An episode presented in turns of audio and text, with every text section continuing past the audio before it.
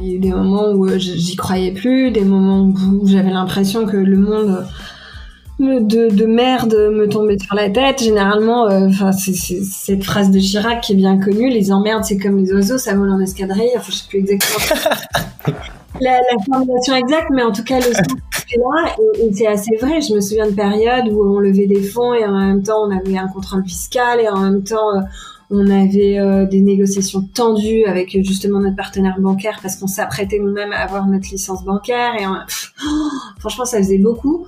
Mais il y avait un truc, on se dit, moi je disais toujours, et ça c'est Mathieu me le rappelle assez régulièrement, mais je disais toujours, euh, bah au pire on se sera bien marré.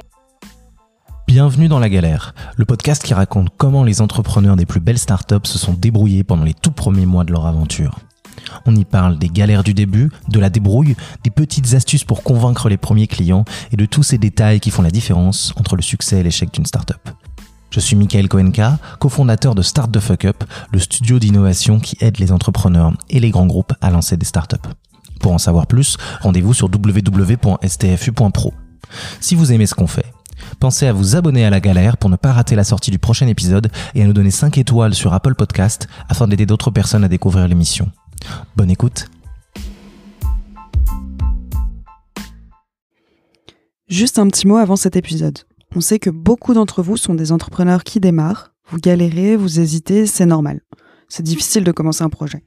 Start the Fuck Up vous accompagne avec Flash, une accélération sur mesure en 5 semaines avec un coach entrepreneur dédié à votre projet. On rentrera ensemble dans les détails de l'exploration marché, la stratégie early stage, la conception produit, le développement tech, l'acquisition client, la vente et le pitch. Si vous avez une idée à lancer, que vous soyez un entrepreneur ou un chef de projet de grand groupe, rendez-vous sur stfu.pro slash flash. F-L-A-S-H. À très vite et bonne écoute. Bonjour et bienvenue sur La Galère, je suis Michael Koenka et j'ai euh, l'honneur et le grand plaisir d'accueillir Céline Lazorte, fondatrice entre autres de, de Litchi. Bonjour Céline. Bonjour Michael. Euh, merci d'être euh, ici. Est-ce que tu pourrais te représenter pour ceux qui ne te connaîtraient pas rapidement? Oui, bien sûr. donc, je m'appelle Céline Lazorte, j'ai 37 ans, je suis entrepreneur de la tech. voilà. Et puis, j'essaye aussi parfois un peu de faire changer les choses, notamment euh, pour les femmes, euh, donc euh, un peu activiste aussi. D'accord. Euh, tu as monté une première boîte qui était donc Litchi, un système de cagnotte en ligne très connu, puis ensuite MangoPay, un système de paiement B2B pour les marketplaces. Tu m'arrêtes si je me si je me trompe. Et là aujourd'hui, en ce moment même, puisque on enregistre cet épisode à distance à cause du confinement, à cause du Covid, tu es en train de lancer une initiative qui marche pas mal. Est-ce que tu peux nous en parler un peu? Ouais, euh, il y a quatre semaines, euh, à presque jour pour jour, euh, on a démarré avec un collectif d'entrepreneurs et d'artistes une initiative qui s'appelle Protège ton soignant. on achète du matériel médical qu'on livre aux hôpitaux ou départements qui en ont un, besoin urgent. notre savoir-faire, c'est vraiment d'arriver à identifier les besoins directement auprès des hôpitaux, sourcer euh, du matériel euh, aux normes CE en Europe et en Chine, l'acheter et le faire livrer euh, directement aux hôpitaux.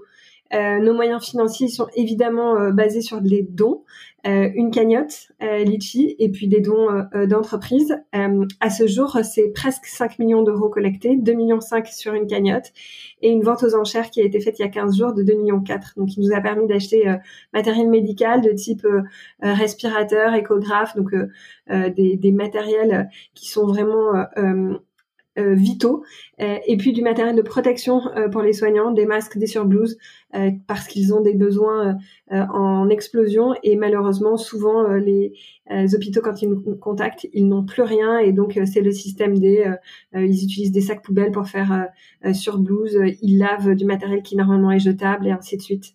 voilà, donc on est aujourd'hui plus de 100 bénévoles. et on communique tous les jours sur les achats qui sont faits et les livraisons qui sont faites aux hôpitaux.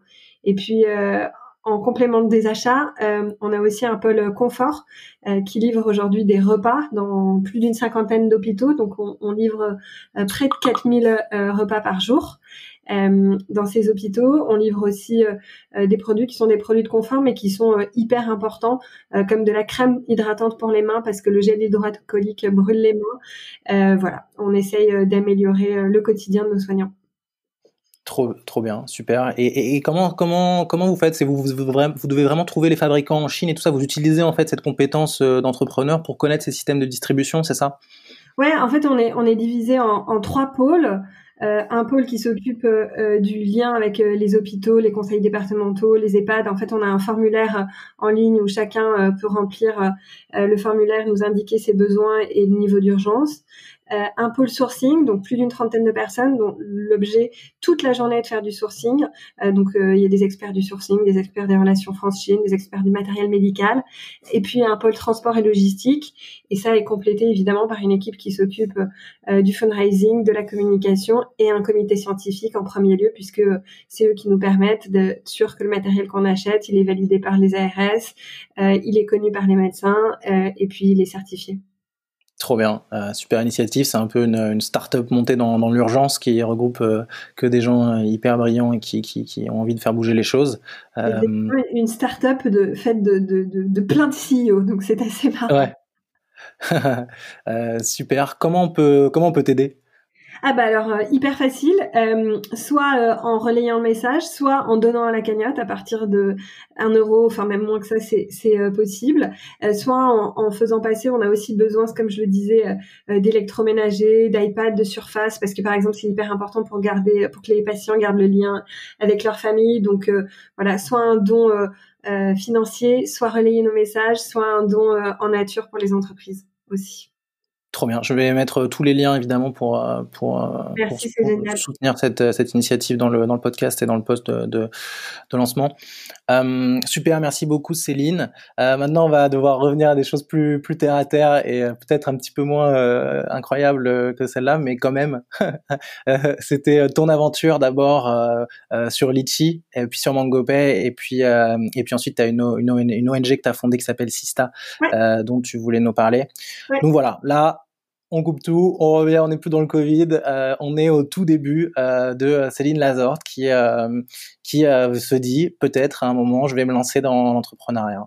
Comment c'est venu? Qu'est-ce que tu as fait avant pour, que ça arrive? Alors, en fait, moi j'ai commencé il y a longtemps, donc je, suis une vieille entrepreneur. Litchi, l'idée est née quand j'étais étudiante en école de commerce, donc en 2000, entre 2007 et, et 2008. Euh, j'étais en charge d'organiser le week-end d'intégration euh, de ma promo. Euh, et puis, bah, il n'y avait pas de système de collecte qui permette simplement de collecter de l'argent pour un groupe d'étudiants qui avaient envie de partir un week-end ensemble, faire la fête et, et puis faire du sport et apprendre à se connaître. et c'est comme ça que l'idée de Litchi est née. C'est mais c'est incroyable qu'il n'y ait pas un service en ligne qui permette de collecter et gérer de l'argent pour un groupe de personnes. Euh, ça en était. Toi, tu avais été développeur avant, ça, tu avais une formation de développeur à la base. Ouais, j'ai un parcours étudiant un peu compliqué parce que je trouvais pas vraiment le, le cheminement qui me convenait. Donc, j'ai fait les deux années de classe prépa euh, euh d'EPITA, euh, donc l'école d'ingénieur en informatique. Et puis ensuite, super école. Hein. Ouais, qui, est, qui est vraiment une, une, école de très grande qualité et qui forme des super développeurs. Mais moi, je me suis rendu compte que j'avais pas envie de faire que ça. Euh, et donc, j'ai fait un, un master de gestion de projet informatique à, à la fac euh, et euh, ensuite donc je suis rentrée en troisième cycle à HEC pour euh, justement aller chercher des compétences un peu plus. C'était pas la majeure entrepreneur à l'époque, ça n'existait pas, il n'y avait pas encore. Si, si oh, elle existe depuis, bien plus longtemps. mais moi j'avais fait management et nouvelles technologies parce que très honnêtement la majeure entrepreneur c'était une voie royale dans laquelle j'avais le sentiment que j'aurais pas la capacité de ah parce que bah, parce que j'avais pas fait de super études et que euh, souvent, les gens qui y rentraient, c'était soit des gens qui étaient issus euh, de la grande école d'HEC, soit des gens qui étaient issus de grandes écoles euh, d'ingénieurs. Et c'était pas mon cas. Moi, j'avais fait la fac, c'était pas terrible. donc, je m'étais dit, peut-être en faisant management et nouvelles technologies, comme j'ai déjà un bon background technique, j'aurais plus de légitimité à pouvoir postuler là-bas. Ah, il faut savoir qu'aujourd'hui, ce, ce, cette majeure, vraiment, n'hésitez pas à y postuler, même si vous avez un profil atypique euh, qui vous semble atypique, euh, il faut, il faut, il faut tenter. Euh, ils acceptent des profils de plein, de plein d'horizons. donc voilà, voilà, et ça peut vraiment vous aider aussi. Donc. Ouais, et puis il y a beaucoup d'entrepreneurs qui sortent de management et nouvelles technologies aussi. Ah, en plus, ouais, bah voilà, trop bien. Et, euh, et ok, du coup, c'était dans ce cadre-là que tu as eu l'idée. Et, et, et, là, du coup, euh, cette idée, comment tu l'as, comment tu l'as validée, comment tu as avancé à, partir de là? Euh, Et ben, du coup, ça, c'était euh, effectivement euh, pendant cette année d'études. il se trouve que j'ai été diplômée dans un contexte un petit peu particulier parce que c'était au milieu de la, crise financière, donc en juin 2008. Et, donc, c'est vrai qu'il n'y avait pas beaucoup de, de jobs euh, à la sortie euh, dispo et, donc euh, bah, j'avais envie de, de, lancer ce projet. Je me suis dit, allez, à l'impossible, nul n'est tenu. Ça, me tenait très à cœur. Et donc, j'ai fait un deal avec mes parents qui était qu'ils me supportaient financièrement une année de plus comme quand j'étais étudiante et que moi, je pouvais travailler sur ce, ce, projet et essayer de le démarrer en sachant que j'avais aucun contact. voilà, je, je sortais d'école. À l'époque, il y avait peu ou pas d'incubateurs et d'accélérateurs, il n'y avait pas de réseau de d'entrepreneurs, donc c'était vraiment le, le, le, néant. Je savais pas où me tourner, auprès de qui, comment, euh, mais euh, bon, je me suis dit je vais, vais essayer et puis on verra bien. Donc tu as fait ta première levée de fonds auprès de tes parents sur un, sur un pitch qui était euh, qui est de, de levée de fonds. qui était qui était quoi du coup ton pitch à tes parents? C'était c'était j'ai l'idée seule moi et Céline Lazorte, j'ai déjà une équipe, j'ai prouvé qu'il y avait un besoin, j'ai la technologie. Sur quoi tu, tu, tu te basais à ce moment-là? Ah bah non, mais forcément, il y avait, il y avait rien de tout ça. Euh, il y avait euh, une idée qui euh, répondait à un besoin qui est assez universel, me semble-t-il. Euh, une conviction forte, et c'est tout. J'avais rien d'autre. J'avais évidemment pas eu, pas encore pu initier de développement technique, pas encore pu initier de levée de fonds.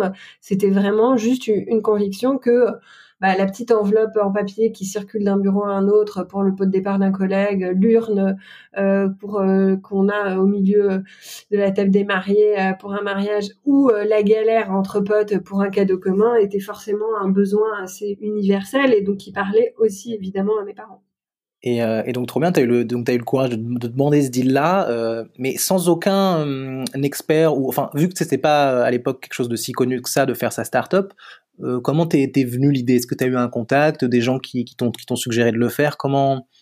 Non, alors par contre, moi j'avais effectivement euh, euh, travaillé pendant quelques mois pour Gilles Babinet, pour une entreprise qui s'appelle Aika. Donc Gilles Babinet, c'est un serial entrepreneur de la tech. Très connu, ouais. Très connu, qui a longtemps été président du Conseil national du numérique, qui est champion pour la France d'un point de vue de la commission euh, européenne, donc qui représente le Digital euh, Champion. Euh, et donc Gilles, j'avais travaillé presque un an pour lui et, je pense que il m'avait donné le goût de l'entrepreneuriat ou en tout cas le, ah le, goût de la liberté. Ouais. D'accord. trop bien. c'est bien d'avoir une inspiration quand même pour se dire que c'est que c'est que c'est possible. du coup là, tu tes parents te disent d'accord? Mm, mm. Qu'est-ce que tu fais ensuite? C'est quoi ta première action? Euh, ben ensuite, euh, je me suis dit, euh, il faut que j'arrive euh, à, en fait à, à, concevoir quelque chose. Parce qu'il faut bien s'imaginer que à, l'époque où on parle, le crowdfunding n'existait pas, le fintech moins,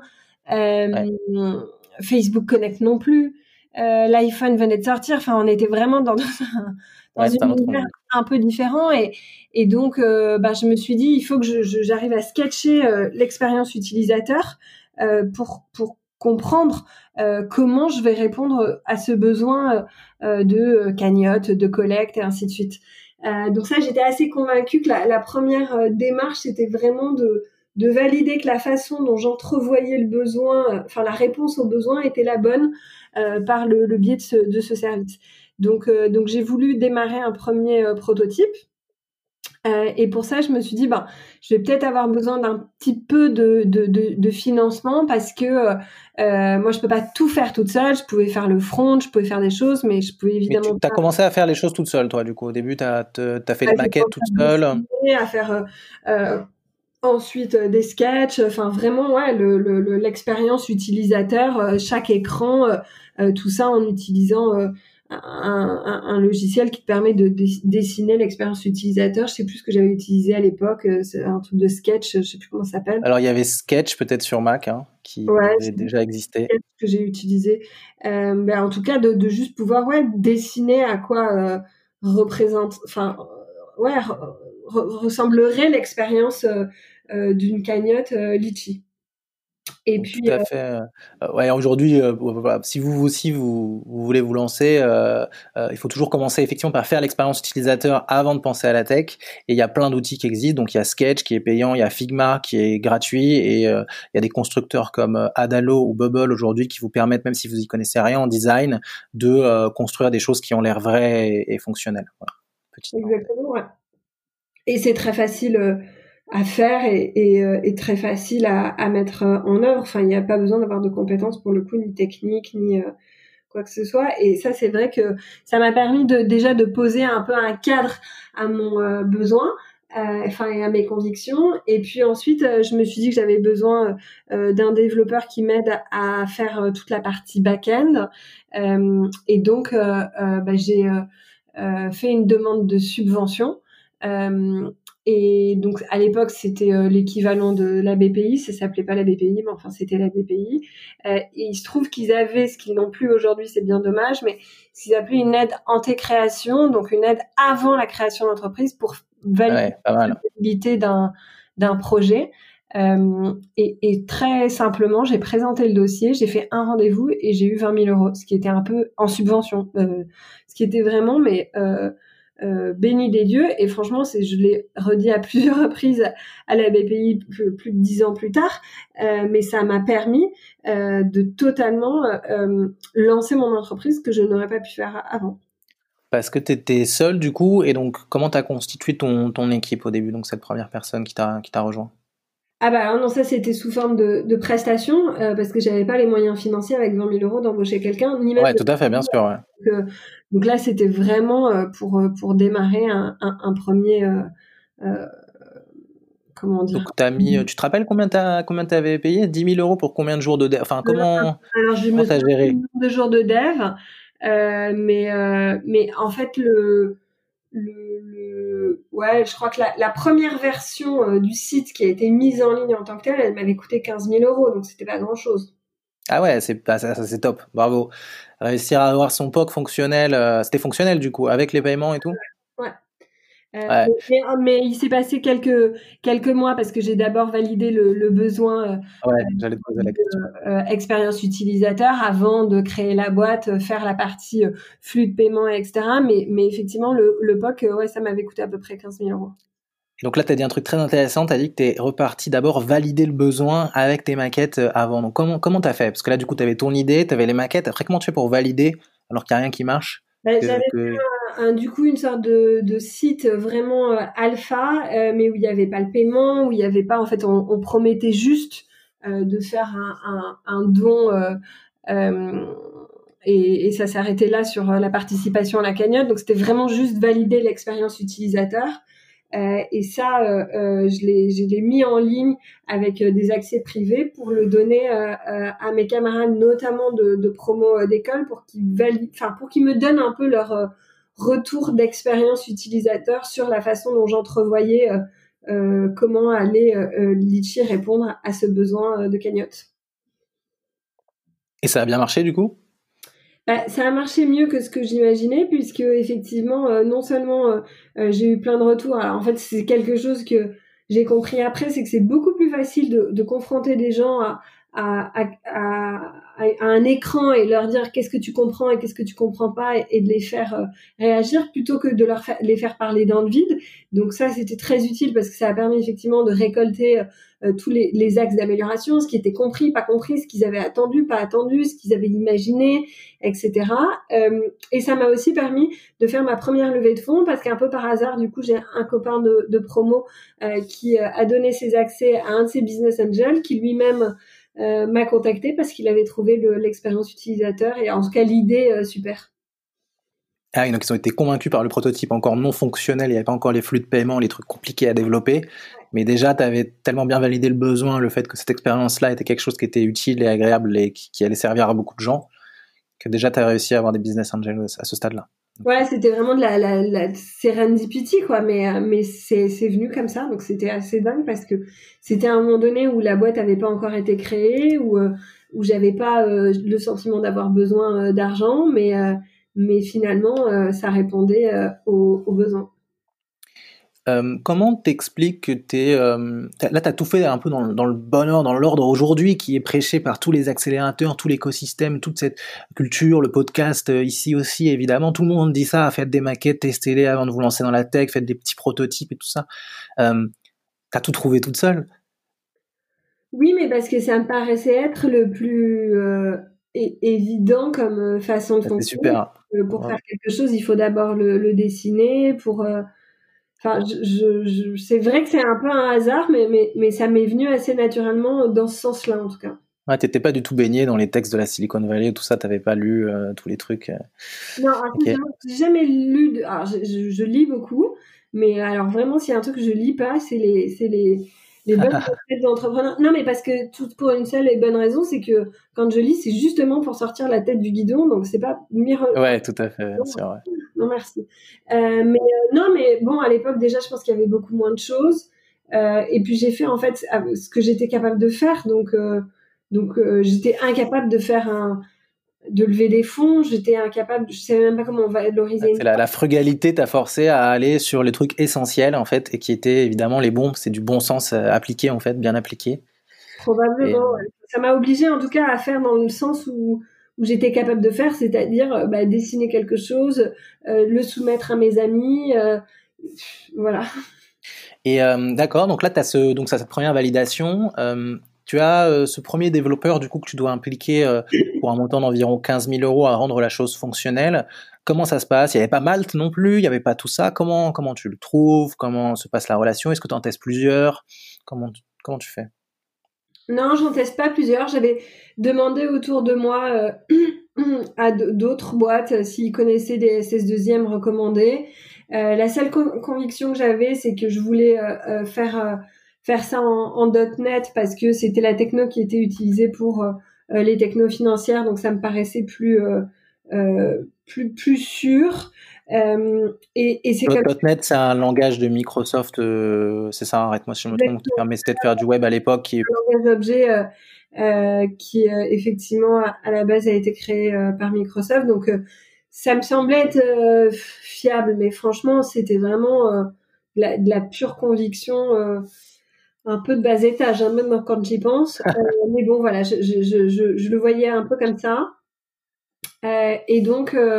Euh, ben, j'ai demandé autour de moi, on m'a recommandé une SS2I, le budget était trop petit pour elle et donc elle m'a recommandé un développeur et il avait l'air euh, compétent. Je me suis dit bon bah on va essayer, mais c'était franchement euh, un peu euh, au, au, petit bonheur sachant la chance quoi.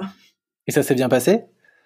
Ouais, ça s'est super bien passé avec des hauts et des bas bien sûr parce que ben comme deux personnes qui apprennent à travailler ensemble à distance avec peu de moyens. Moi je ne connaissais pas en fait très bien le, monde du travail finalement. Donc euh, j'avais sûrement pas autant de process ou d'habitude et d'expérience que j'en ai euh, maintenant. Euh, et, euh, voilà et c'était assez marrant parce qu'une fois qu'on a eu livré euh, la, première version de, de Litchi je lui avais proposé de me rejoindre et il n'avait pas voulu. Oh non il m'avait proposé d'être CTO d'avoir des parts de enfin le, le, le tout ce qu'on peut, je me disais c'est top, voilà, il, il, est, il a l'air euh, assez compétent, euh, ça s'est bien euh, passé. Comment comment t'expliques ça? Ah bah je crois qu'il avait besoin de d'indépendance à l'époque. Euh, ouais, il, il, il, croyait pas probablement pas vraiment dans le projet, euh, donc donc voilà. Ça c'est hyper intéressant. C'est vrai que on apprend en marchant et les, en plus gérer des projets digitaux quand on l'a jamais fait, c'est toujours, ça peut être que source de frustration en fait parce que c'est tellement difficile de gérer les deadlines, ce genre de projet-là et de, de, comprendre où sont les, les, les, freins et tout ça que c'est, ça engendre toujours de, des, des, problèmes euh, au, au, début. Mm -hmm. euh, euh, qu'est-ce qui t'as dû développer du coup? C'était quoi les premiers trucs qui ont dû être fonctionnels pour que Litchi marche? On parle d'une plateforme bancaire qui gère de l'argent. Là, tu nous dis qu'avec 15 000 euros, tu avais quelque chose de fonctionnel. C'était quoi que, que, vous avez dû développer? Euh, bah, Toute l'expérience utilisateur front, le login, enfin toute l'authentification, euh, le système de création de cagnotte, d'invitation de participation à une cagnotte, euh, du paiement par CB. Euh, évidemment, toute la partie euh, bancaire, elle était sous-traitée à un tiers, donc on n'avait pas notre licence d'établissement bancaire à cette époque-là. on utilisait une API qui, à mon avis, était un peu branque-ballante, mais enfin qui avait l'air de fonctionner. il y avait déjà des API de paiement quand même disponibles pour pour des projets comme ça à l'époque. Je me souviendrai d'ailleurs toute ma vie de quand j'ai signé le contrat avec le, le, le, prestataire. Non mais franchement, c'était un prestataire euh, basé en Belgique parce qu'il y avait très peu de monde qui faisait euh, ce métier-là. Enfin, c'était les seuls que j'avais trouvé par un hasard de, de, de, chercher et chercher. Euh, donc voilà. Donc et puis et puis c'est tout. Hein. Et, et, même la partie. comment ça s'est passé le rendez-vous du coup? Pourquoi pourquoi tu t'en souviens? Bah parce que moi j'avais l'impression d'être face à un, un mastodonte ou ou ouais de, de, signer un peu le contrat de ma vie, mais ce qui était sûrement le cas. Euh, donc là, j'avais j'avais déjà euh, euh, levé un petit peu d'argent parce que notamment il y avait des frais de setup pour pour j'imagine amortir le contrat. Ça me paraissait être des montants énormes. C'était combien? Ah, je, te parle d'un truc qui date d'il y a 11 ans. Je, ouais saurais pas être très précise pour le coup. C'est pas grave. Mais c'était autour de 15-20 000 euros, c'était quelque chose comme ça. C'est ça. Et, et, et, alors attends, parce que du coup, j'ai pas, j'ai pas bien compris l'ordre chronologique. C'était, vous avez déjà fait votre MVP avec le développeur. Là, tu as fait une levée. Et ensuite, tu as pu avoir les fonctionnalités bancaires, c'est ça? Exactement, ouais, exactement. Ah, donc il y a eu un moment où tu n'as pas eu de fonctionnalités bancaires? Ouais, au tout, bah, le, vraiment le, le, le, le, POC pour, euh, pour prouver le besoin et qui m'a ah oui. D'accord. De lever euh, effectivement des fonds, je l'avais fait sans euh, euh, toute la partie paiement. Et tu as eu combien d'utilisateurs sur ce POC-là? Enfin, est-ce que tu l'as, tu l'as, tu l'as, tu m'as dit que tu l'as gardé en privé, mais est-ce que tu as quand même essayé de le diffuser plus largement, de faire de la com dessus pour récolter peut-être d'autres gens? En fait, il y avait même pas d'entreprise, hein, donc c'était juste un, quelques pages web et l'idée c'était vraiment de valider le besoin et de faire un, sondage. Je pense qu'il devait y avoir à peu près 300 personnes qui avaient dû tester ah le sondage. D'accord, 300 personnes et un sondage. Et donc ça, après, vous avez fait votre levée qui était en 2010, c'est ça la première? Euh, et donc après la, la levée, elle, euh, ouais, on l'a annoncé, en, enfin je l'ai annoncé en début 2010, mais on l'a clôturé fin fin 2009, quelque chose comme ça. D'accord. Euh, c'était combien le montant? 450 000 euros. Et donc déjà, c'était une levée de seed très importante euh, pour l'écosystème en France à cette époque-là, enfin peut-être post-crise financière, en plus post-crise financière. Ah, c'était un sacré... Euh, ah, c'est ce que je me croyais capable de faire. c'est trop bien. Et du coup, ça, c'était... Alors du coup, euh, évidemment, avant, avant de, la négociation avec le partenaire belge, il y a cette notion, du coup, vous, pour commencer, vous deviez euh, lever de l'argent. Pourquoi vous deviez lever de l'argent? Bah, euh, pour développer, pour euh, la crédibilité, enfin il y avait y avait un milliard de raisons euh, qui étaient évidentes qui faisaient qu'il fallait lever de l'argent. Et puis c'était devenu venu assez naturellement comme je te le disais puisque mon premier investisseur c'était finalement lui qui m'avait contacté. Donc au début j'étais persuadée que j'avais pas besoin de cet argent. Et puis en fait assez vite je me suis rendu compte que j'en avais besoin.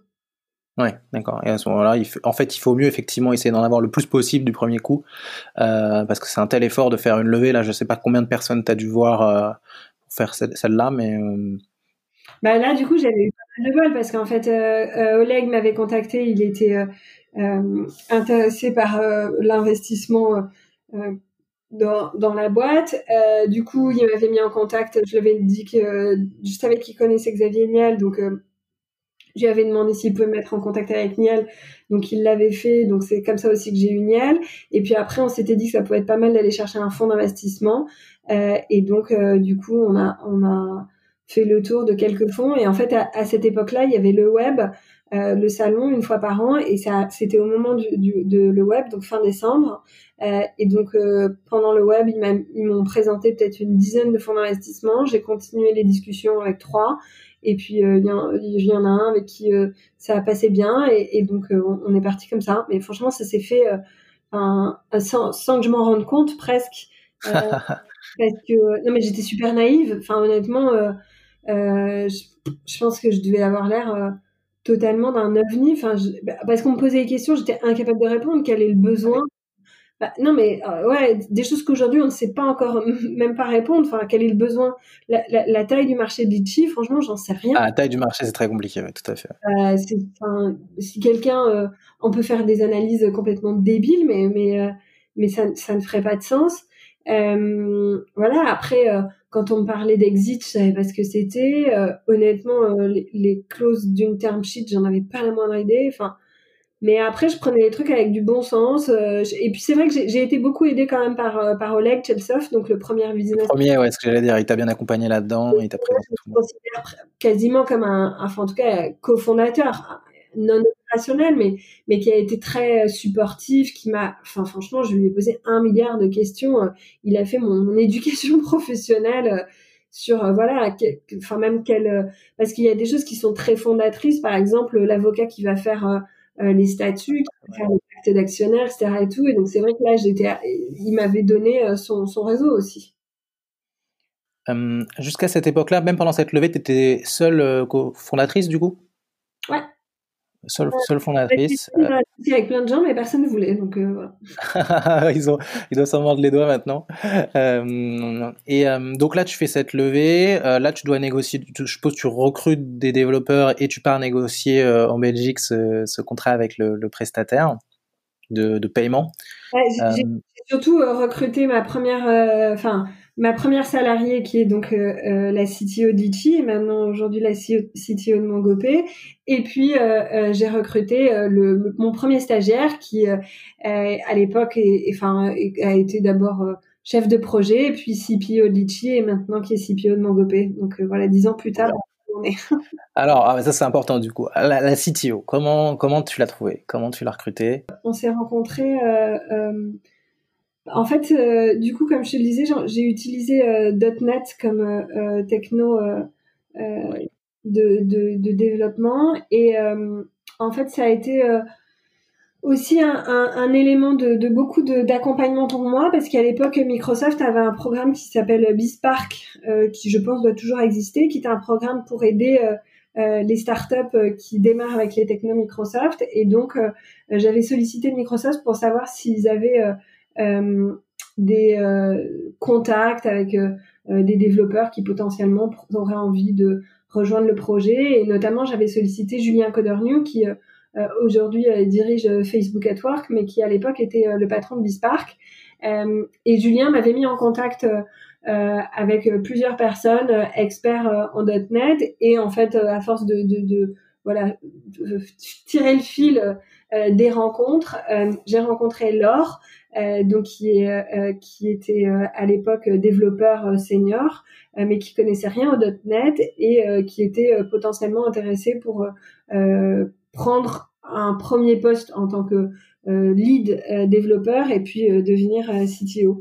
mais ce qui était assez marrant dans notre rencontre, c'est qu'on n'a pas passé par un cabinet de recrutement. Elle ne connaissait rien aux techno que d'utiliser. Euh, et, et en fait, ça a vraiment été un, une rencontre humaine euh, et qui nous a mené à plus de dix ans de, de relations professionnelles. Donc, je crois une, une, une relation euh, euh aboutie ou en tout cas intense. Euh, donc, d'ailleurs, j'en suis toujours tout à fait reconnaissante à ceux qui nous ont mis en contact. Mais ouais, ça s'est fait aussi un peu par je sais pas si hasard est le bon terme, mais en tout cas, euh, c'est rendipité. Provoquer notre chance, on va dire. Ouais, c'est ça. C'est très très important de provoquer sa chance. On le répète jamais assez, mais si si vous demandez pas un petit peu toujours autour de vous à tout le monde euh, s'ils peuvent vous aider, il va rien se passer quoi. et il suffit juste de, de laisser traîner des fils et après. Euh... Allô, eh, tu peux répéter Je crois que ça a coupé. Ouais, c'est bon, c'est une expression connue, mais qui dit 100% des gagnants euh, ont, ont, ont tenté leur chance. Exactement. Et là, deuxième euh, conseil très important de Céline, elle a choisi son développeur non pas sur la base des technos, mais sur la base du fit humain. Effectivement, un développeur peut toujours se former, peut toujours apprendre. C'est même le, cœur du métier d'un développeur. Et il euh, vaut mieux avoir quelqu'un en qui on a confiance et euh, qui a une affinité humaine hyper forte pour lancer sa boîte que quelqu'un qui est expert de la techno ou du truc qu'il faut faire parce que parce que c'est ça sur le long terme qui fait qu'on va vous allez construire une, une boîte qui marche. Ah non, mais c'est clair. Et, d'ailleurs, je me souviens que j'avais un, un, ami qui m'avait dit, mais non, tu peux pas l'embaucher, elle connaît rien aux au techno euh, que tu utilises, ça va être l'enfer, et ainsi de suite. Et je m'étais dit, non, mais c'est pas grave, en fait, je préfère, euh, préfère quelqu'un avec qui j'ai un super fit. Et d'ailleurs, elle, elle était pas du tout inquiète, elle m'avait dit, non, mais t'inquiète, j'apprendrai. Euh, euh elle faisait du Java, elle avait pas du tout stressé, elle m'avait dit, enfin, il y a aucun souci, on va y arriver. Et du coup, c'est vrai que ça, ça a été une vraie rencontre humaine et, d'ailleurs c'est toute la base de, notre collaboration enfin pendant pendant plus de dix ans. Trop bien. Et, et du coup le et, le et le stagiaire alors comment c'était quoi son rôle? Comment tu l'as trouvé? Euh, le stagiaire qui s'appelle Mathieu. Euh, Mathieu, en fait, on, a fait euh, les, les, mêmes études et donc j'étais jury à son, crois que c'était un truc pour sa troisième année de fac ou un truc comme ça. Et, et, il avait présenté un, projet et j'avais trouvé ce garçon particulièrement brillant. Il était très jeune puisqu'il avait 21 ans. Je n'étais pas beaucoup plus vieille, mais, j'avais l'impression d'être beaucoup plus vieille puisque j'en avais 26. Euh, et, euh, du coup, je lui avais couru après euh, après la fin de, son, de sa présentation et je lui avais donné ma carte de visite et je lui avais dit si jamais vous vous cherchez un job d'étudiant à côté de, de, vos, de vos études, bah, contactez-moi parce que j'ai beaucoup apprécié votre présentation et la qualité et le niveau de maturité assez rare de votre présentation. Donc donc si ça vous dit, on sait jamais. Puis il m'avait pas trop répondu, il a pris ma carte et puis quelques jours après, je sais plus, il m'a appelé ou envoyé un mail. Et, euh, c'est comme ça qu'a commencé notre euh, aventure humaine et professionnelle ensemble. Euh, D'abord par un, petit job euh, d'étudiant. Donc trop bien, c'est Céline euh, qui va monter une, des plus belles, une des plus belles boîtes de la tech française qui ne réussit pas à, trouver les associés, doit se battre pour en trouver et, les convaincre. Et, et à la fin ça se passe très bien. Euh, super. Ah, il faut se battre hein, ils vont pas les gens viennent pas quand on est au début sur son idée les gens n'arrivent pas naturellement. Il faut il faut faire ce petit effort. De toute façon franchement euh, on s'impose nous-mêmes les limites hein. Euh, donc euh, et, on les on les crée aussi euh, et, finalement je crois que sky is the limit c'est vraiment une belle un beau mantra à avoir en tête et et honnêtement Enfin, la rencontre avec Mathieu, c'est l'exemple typique de quelque chose de finalement pas très compliqué. Je suis allée tendre une carte de visite à un étudiant et il se trouve que voilà, c'est un garçon extrêmement brillant pour qui j'ai beaucoup de d'estime et, et d'amitié aujourd'hui. On a fait dix ans ensemble extraordinaire, qui est devenu associé de la boîte. et mais mais en fait, on a donné la chance aussi à, à la à la rencontre et et en fait, il faut l'entrepreneuriat, c'est que prendre des risques, que enfin, il faut toujours demander. Au pire des cas, hein, pourquoi quelqu'un va nous dire non, ben, c'est pas très grave. Hein. Ouais, tout à fait. Et c'est même important qu'il y en ait qui. Il y en a même d'ailleurs qui t'ont sûrement dit non. Hein. Je pense qu'il y en a beaucoup qui t'ont dit non et il y en a encore qui vont te dire non. mais c'est la vie qui est comme ça c'est ça, et c'est hyper important, pas avoir peur de l'échec. Ok, donc là, tu as, un petit peu, as ton équipe, tu as de l'argent. Là, tu vas du coup te lancer euh, à négocier des partenariats pour avoir euh, du coup une, une, API de paiement, donc un système de paiement en place sur, sur Litchi. Euh, tu vas en Belgique chercher un, prestataire. Comment ça se passe? Eh ben, là, on m'avait recommandé de, de, travailler avec cette boîte-là pour mettre en place euh, la, licence bancaire puisque je pouvais pas l'obtenir moi-même. Et puis effectivement, j'ai eu un premier échange avec le Prestat. On s'est rencontrés. Euh, je crois qu'il venait à ce moment-là à Paris parce que j'étais pas allée euh, là-bas, donc il venait à Paris pour d'autres contrats beaucoup plus conséquents. et puis ça s'est fait comme ça en fait. Donc ouais, donc ce qu'il faut bien comprendre effectivement, c'est que ce genre d'API, aujourd'hui, on a des Stripe, on a des MangoPay, on, a, on, en a plein euh, du coup euh, qui sont accessibles un peu pour les PME, les TPE ou, ou, les startups. Mais à l'époque, c'était un mastodonte qui traitait qu'avec des grands groupes, c'est ça? Lui, ses clients habituels, c'était des grands comptes. Euh. C'était plutôt des grands comptes, ouais. Ouais, tout à fait. Ouais. Et, et donc là, vous, est-ce que tu négocies? Comment Est-ce que tu essaies de négocier le tarif? Oui, bah, j'avais négocié surtout des frais de setup pas trop élevés parce que bah, moi, ça me faisait peur de, sortir du cash euh, euh, et sans, savoir si euh, voilà ça allait fonctionner et ainsi de suite. Je voulais être très précautionneuse, donc donc c'était notamment ça que j'avais essayé de négocier. Donc là, vous le mettez en place pour des problèmes de développement, enfin ça c'est la galère classique du développement euh, technique. Vous avez après une version fonctionnelle de Litchi, c'est ça c'est quand du coup? C'est en euh, c'est en même temps que le, la, levée de fonds. Tout s'est à peu près de façon concomitante.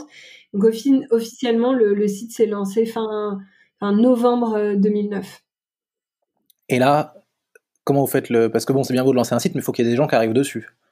Ah bah alors, vous faites pour trouver des gens? Déconvenu, euh, c'est qu'effectivement, euh, j'ai lancé le service et pleurer de joie. Et puis cinq minutes après, j'ai pleuré de tristesse en me disant ah là là, mais en fait, il y a personne. Est-ce que le fait d'être en ligne, ça va pas faire que les gens vont arriver sur votre site en tapant des mots magiques dans Google Enfin, pas au début en tout cas. Donc, donc, comment t'as fait? Euh, bah là, j'ai vraiment sorti mon bâton pèlerin et, et je suis euh, allée euh, chercher les premiers utilisateurs les uns après les autres, euh, vraiment de façon très manuelle. Euh, mes, mes, amis d'enfance, j'ai créé une page Facebook, une page Twitter, mais j'ai commencé à faire une petite newsletter sur voilà où, où, Céline en est avec Litchi. Donc tous les gens que je rencontrais, je les mettais dedans et une fois, je sais plus quel était le rythme, tous les 15 jours ou tous les mois, je, donnais un peu des news sur voilà où on était euh, cette, euh, cette aventure. chaque fois que je rencontrais quelqu'un dans un café, dans un bar, je lui donnais des flyers. Je portais dès que je faisais du networking ou des rencontres, je portais un petit badge avec le logo de Litchi. Franchement, c'était des choses très basiques, mais qui les unes cumulées aux autres finissent par par payer. Et donc c'est comme ça que, que, nos premiers clients sont, sont arrivés.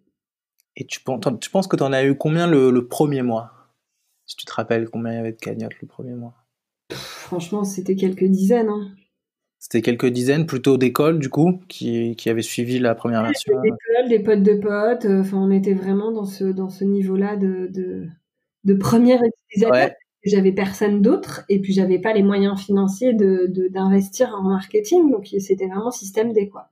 Et euh, au bout de trois mois, tu en avais combien? Ah, franchement, il aurait fallu que je retrouve les chiffres avant. Non, non, non, mais c'est juste un ordre de grandeur, tu vois, c'est pour. Comment? Quelques centaines. J'ai dû finir l'année 2010, qui était la vraie première année, euh, avec 10 000 utilisateurs, je pense, un truc comme ça. Donc voilà, il faut se rendre compte qu'en fait, euh, en mensuel, 10 000 utilisateurs, euh, si tu commences à, à 10, euh, que tu, enfin, c'est des taux de croissance quand même énormes en fait pour une équipe comme ça. Et, ouais, même si c'était des taux de croissance, ça, ça, ça, ne garantissait pas une viabilité financière de l'entreprise. Hein, ah non, pas du tout. Ouais. Il fallait, il a fallu du temps. Euh, quand on imagine qu'aujourd'hui il y a plus de 14 millions de clients sur Litchi, euh, on était loin du compte, quoi. C'est ça, ouais, c'est ça. Et donc là, avec 10 000, tu avais quand même prouvé quelque chose, je suppose, c'est que les utilisateurs revenaient, qui est peut-être pas un chiffre de croissance, mais qui est un chiffre que le service leur plaît, qu'ils l'utilisent, qui était quand même une, une, hypothèse que vous aviez un peu validée, mais pas encore prouvée. Ouais, ça, on a mis un peu de temps euh, à la valider, mais effectivement, c'est le premier travail qu'on a fait. Euh, parce qu'en fait, assez vite, j'ai relevé des fonds euh, en septembre 2010, donc finalement quelques mois après. Ah ouais. là, pour un million d'euros.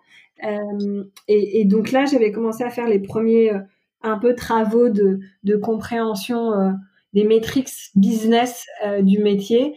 Voilà, le, taux de repeat, le montant moyen d'une cagnotte, le don moyen par cagnotte, la, la, viralité, puisque c'est ce qui est extraordinaire avec le modèle de Litchi, c'est je crée une cagnotte, j'invite une quinzaine d'amis à participer et il y en a euh, X% qui dans les semaines à venir vont eux-mêmes recréer des cagnottes avec d'autres amis et ainsi de suite. Euh, donc ça, c'est assez, assez extraordinaire. Donc vous n'avez pas eu forcément à beaucoup investir en marketing. Ce, travail en bâton de pèlerin que tu as mené en fait la première année, qui t'a permis d'avoir 10 000 utilisateurs, c'est pas 10 000 utilisateurs, c'est en fait c'est 10 000 euh, ambassadeurs qui vont chacun ramener l'année d'après 5 personnes et 5 personnes et 5 personnes. Euh, après, euh, au début, on n'a pas fait d'investissement en marketing, et puis après, on en a fait. Mais, euh, mais effectivement, au début, je pense que ça, c'était un très bon conseil qu'on m'avait donné, c'est de 0 à, à 10 000, il faut aller les chercher à la main. Et c'est vrai, parce qu'en fait, il a fallu aussi beaucoup faire roder le service.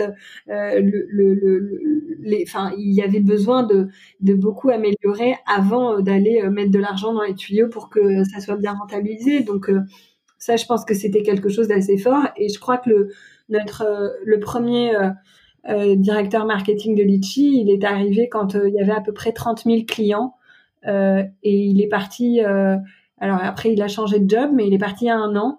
et donc, il a été Benjamin CMO de Litchi pendant plusieurs années. Puis ensuite, c'est Alexia qui a pris le rôle.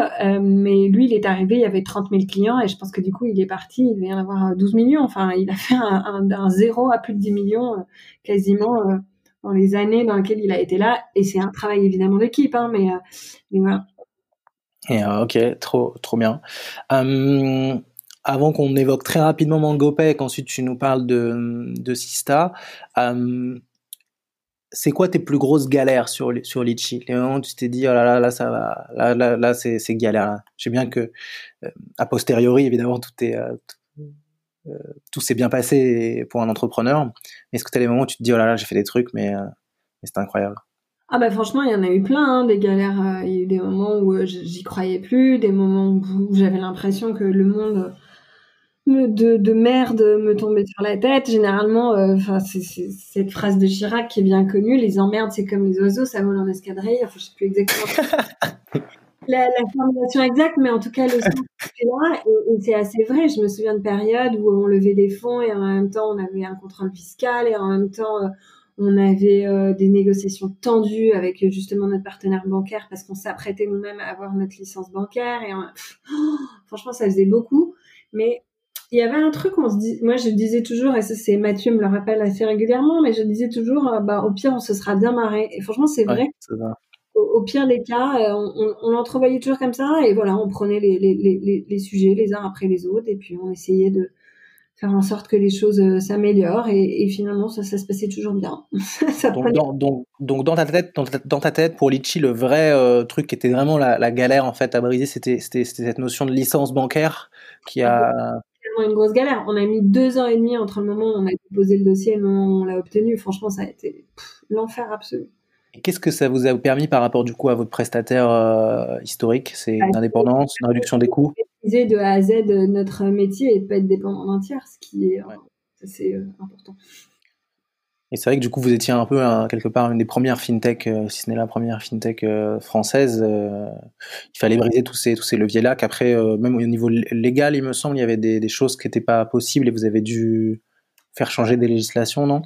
Alors, on n'a pas fait changer de législation, mais par contre, la législation a mis du temps à arriver. Ouais, c'est ça. Mm. Mais ouais, ça a été très long. Et, c'est normal parce qu'après, c'est aussi une façon de protéger l'utilisateur final et ainsi de suite. Mais, mais ouais, c'était pas évident. Ok, et donc ensuite, après, vous êtes lancé dans MangoPay. Du coup, tu peux nous raconter ce nouveau départ. Comment tu l'as refait? Est-ce que tu l'as refait un petit peu à la main comme ça? Est-ce que c'est toi qui l'as l'idée? Est-ce que tu l'as délégué? Non, bah, c'est un peu la même euh, histoire. C'est-à-dire que euh, on avait Litchi, on était euh, très sollicité pour comprendre comment on avait développé notre techno, comment justement on avait déposé notre licence d'établissement bancaire et ainsi de suite. Et, et donc on s'est dit, mais peut-être qu'en en fait, on pourrait ouvrir notre technologie à des tiers. Et donc, c'est comme ça que l'idée de l'API est née. Euh, et puis, euh, et puis on a, on a essayé avec un premier client. Euh, franchement, je pense que c'était nul ce qu'on faisait. Euh, non, mais on a réussi à comprendre que utiliser soi-même sa techno ou la faire utiliser à un tiers, c'est pas du tout le même métier. Euh, mais bon, on apprend en marchant et, et puis euh, voilà, on a, on a, on s'est acharné pour améliorer le produit, l'expérience utilisateur, et ça a fini par porter ses fruits. Est-ce que l'idée euh, est venue d'AWS ou c'était avant AWS Parce que Amazon a eu cette stratégie en fait euh, assez connue d'utiliser les outils en interne et les technos qu'ils avaient en interne et tout d'un coup tout déployer et mettre à disposition du reste euh, du monde. Est-ce que c'était une inspiration pour vous? Bah franchement pas du tout. Pas du tout, ouais. Non mais parce que enfin, ça s'est créé petit à petit et par la, par la, par la conviction en fait d'usage et donc ben on a essayé comme ça mais mais, mais on n'en savait pas grand-chose. Enfin, euh... Est-ce que tu as mis une petite équipe dessus aussi au début pour relancer MangoPay qui était du coup un produit très différent avec des cibles très différentes Enfin, c'était pas du tout pareil. Vous êtes... les, mêmes euh, que ceux qui ont démarré Litchi. Donc, euh, Mathieu, leur, on, a initié ça avec, d'autres, euh, des développeurs. Romain, qui est aujourd'hui le CEO de MangoPay, qui a longtemps été general manager. voilà, c'est fait en équipe. Hmm. Ok, super. Euh, et maintenant, du coup, tu continues à donc, euh, là, on passe le, le, grand succès de Letty, euh, euh évidemment, l'internationalisation qui est arrivée assez vite, si je me trompe pas, en octobre 2011. 2012, début 2012. D'accord. et après, tu t'es un petit peu, si je comprends bien, retiré aujourd'hui de, de Litchi où tu es, tu es juste au board c'est ça? Aujourd'hui, je suis présidente du conseil de surveillance, ouais, donc je suis plus opérationnelle depuis un an presque. Ça, et du coup, maintenant, tu lances beaucoup d'autres initiatives, que ce soit en, communication sur Internet pour, et pour évangéliser euh, plus d'équilibre de genre dans la tech, en particulier au niveau du financement. Est-ce que tu peux nous parler de Sista, du coup, ce nouveau projet que, tu as lancé? Comment, comment, comment ça se passe? Bah, En fait, c'est parti d'un constat assez simple, c'est que euh, il faut un écosystème de leaders diversifiés pour euh, que la société elle soit plus juste, pour que euh, il y ait les produits et services de demain qui soient puissent être inventés, pour que on recrute des gens qui soient différents les uns des autres et, que ce soit le reflet, enfin que le monde de la tech soit le reflet de la société civile. et, et ça, c'est une conviction forte depuis euh, depuis longtemps, si ce n'est toujours.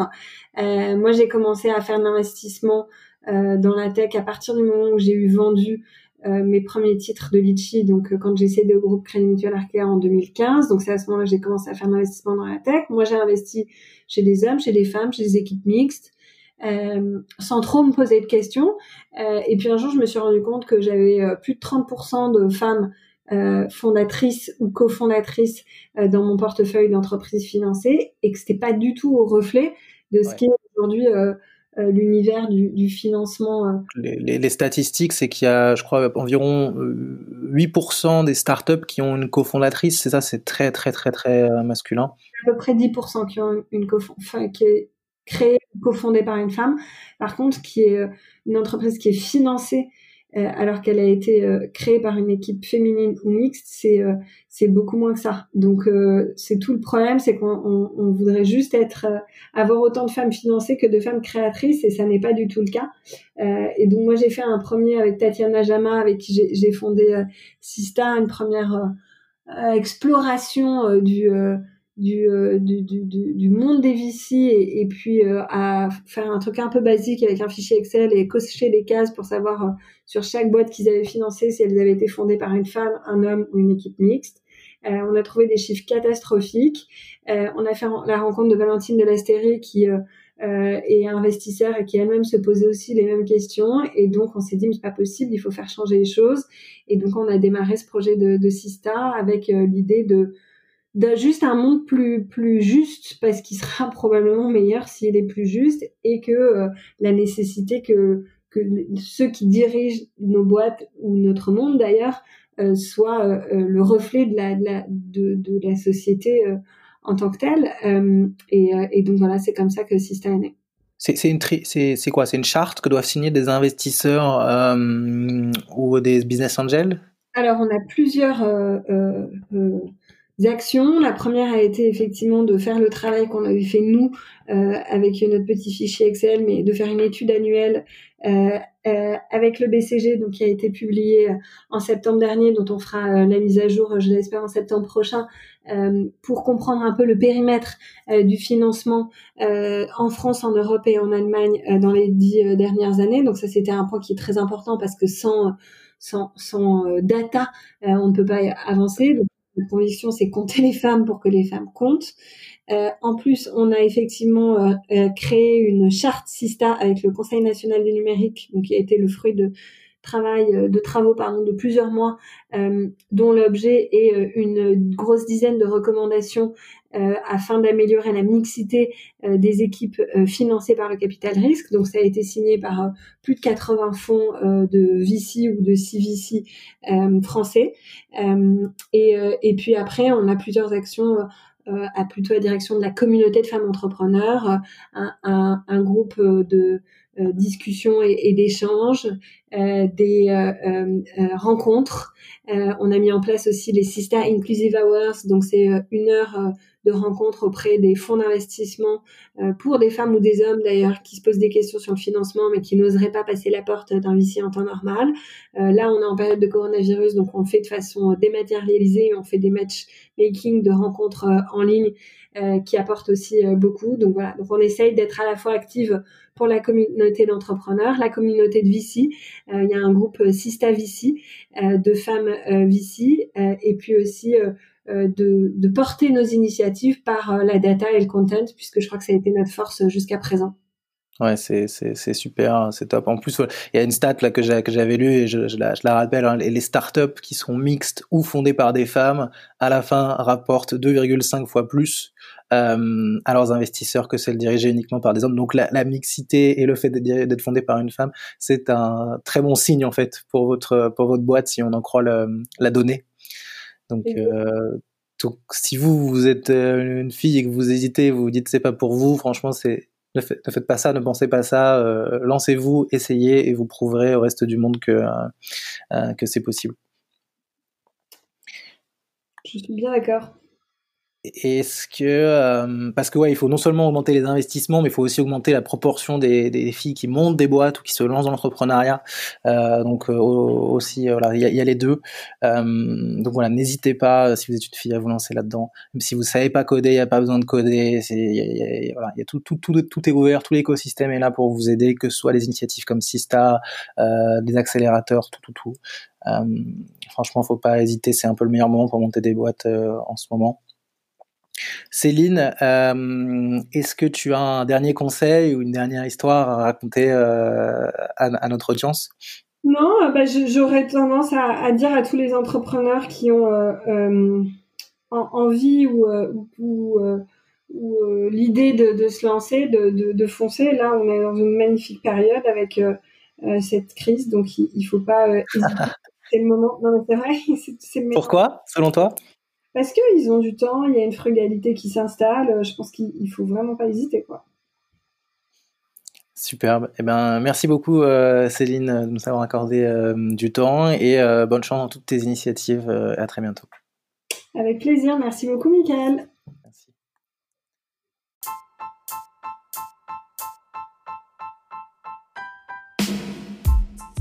Si vous êtes arrivé jusqu'ici, c'est sûrement que l'épisode vous a plu.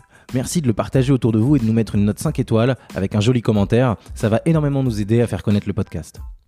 Évidemment, si vous avez des besoins en accompagnement sur vos projets innovants, n'hésitez pas à contacter Start the Fuck Up, on saura s'occuper de vous. Il suffit de nous écrire sur contact at stfu.pro. Au nom de toute l'équipe, je vous dis à très bientôt.